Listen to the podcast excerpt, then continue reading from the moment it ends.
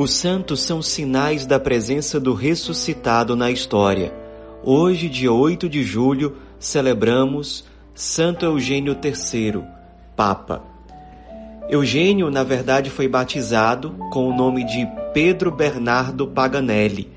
Era membro de uma família cristã rica e nobre da Itália.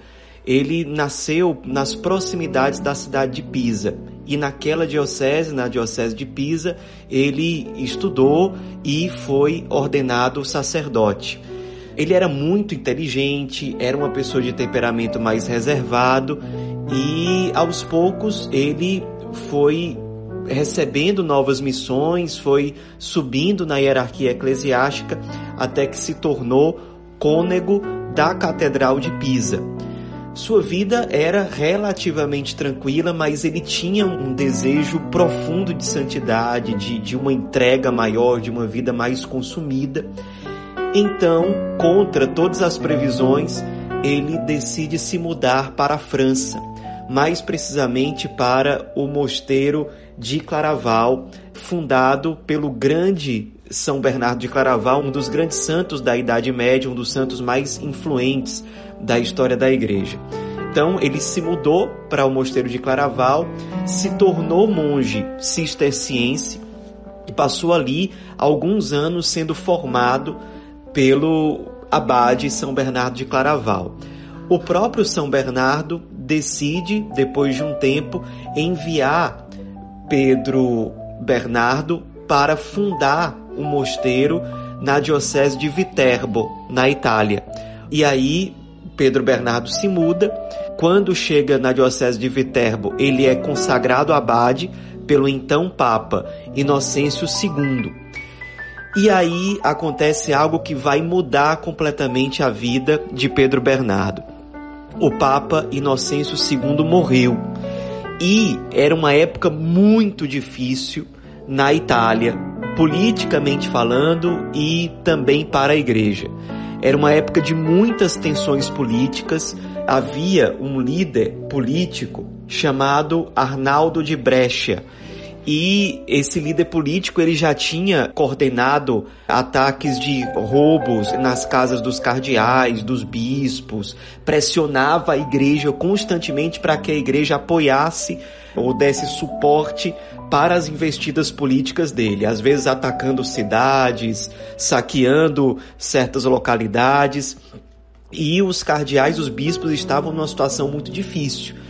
Diante da morte do Papa Inocêncio II, eles chegaram ao discernimento que precisava ser eleito como Papa uma pessoa muito santa, que tivesse muita firmeza para ir contra toda essa tensão política e que, de preferência, não fosse cardeal, porque os cardeais eram muito visados já. E então eles chegaram num discernimento que na época surpreendeu a todos, de escolher como novo papa alguém que não era cardeal e nem mesmo era bispo. Então o olhar deles se voltou para aquele abade, monge do mosteiro de Viterbo, que era Pedro Bernardo. Ele foi eleito papa, logo ele assumiu o nome de Eugênio III em Roma e logo depois de se tornar papa, ele acaba tendo que se mudar para uma outra cidade da Itália, no caso Viterbo, porque Arnaldo de Brescia passou a persegui-lo, ameaçá-lo de morte. Então ele realmente foi para Viterbo, muitos cardeais o acompanharam e ele passou a pastorear a igreja ali de Viterbo. O povo romano, quando soube que o Papa teve que se refugiar numa outra cidade que não era Roma, então eles começaram a fazer um grande clamor para que o Papa retornasse. Um grande número de pessoas peregrinou até Viterbo para motivar o Papa que tivesse coragem de voltar a Roma, porque o lugar dele era em Roma. Então, apoiado pelo povo, o Papa Eugênio III voltou para Roma com muitos cardeais. Foi um momento assim bem solene, histórico ali para a cidade de Roma.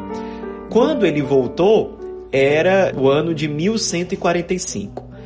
No ano de 1146, Arnaldo de Brescia ameaçou atacar a cidade de Trívoli e exigiu que o Papa desse o seu aval e, e desse o apoio a ele.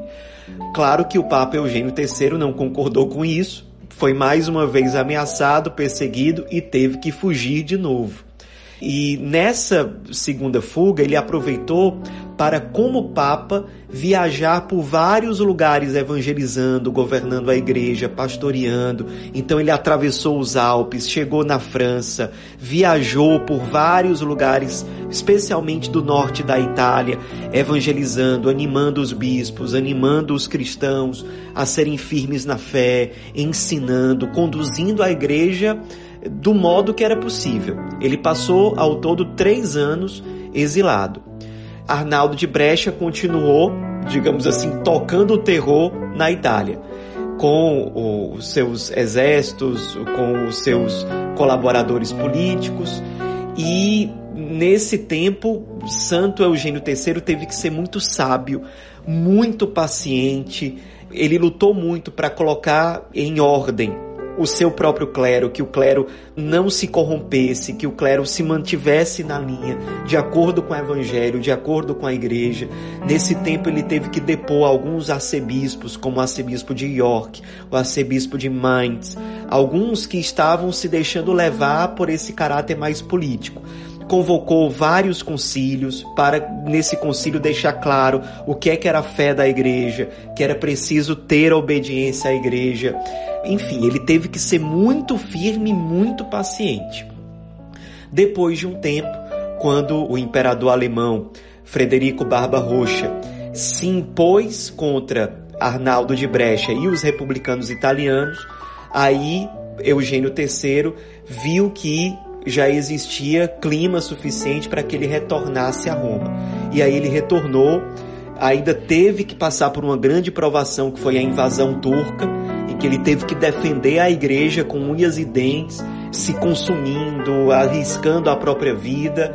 Ainda conseguiu dar início à construção do Palácio Pontifício em Roma, residência do Papa, e depois de uma vida muito intensa, realmente consumida no pastoreio da igreja, ele chegou a falecer no dia 8 de julho de 1153. Ele teve, ao total, oito anos e cinco meses como Papa.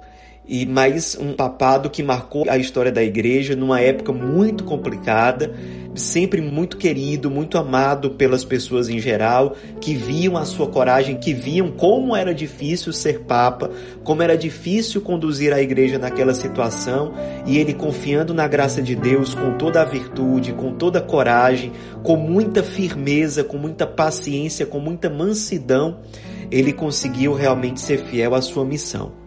Depois chegou a ser beatificado no ano de 1872. Enfim, um Papa que tem muito a nos inspirar.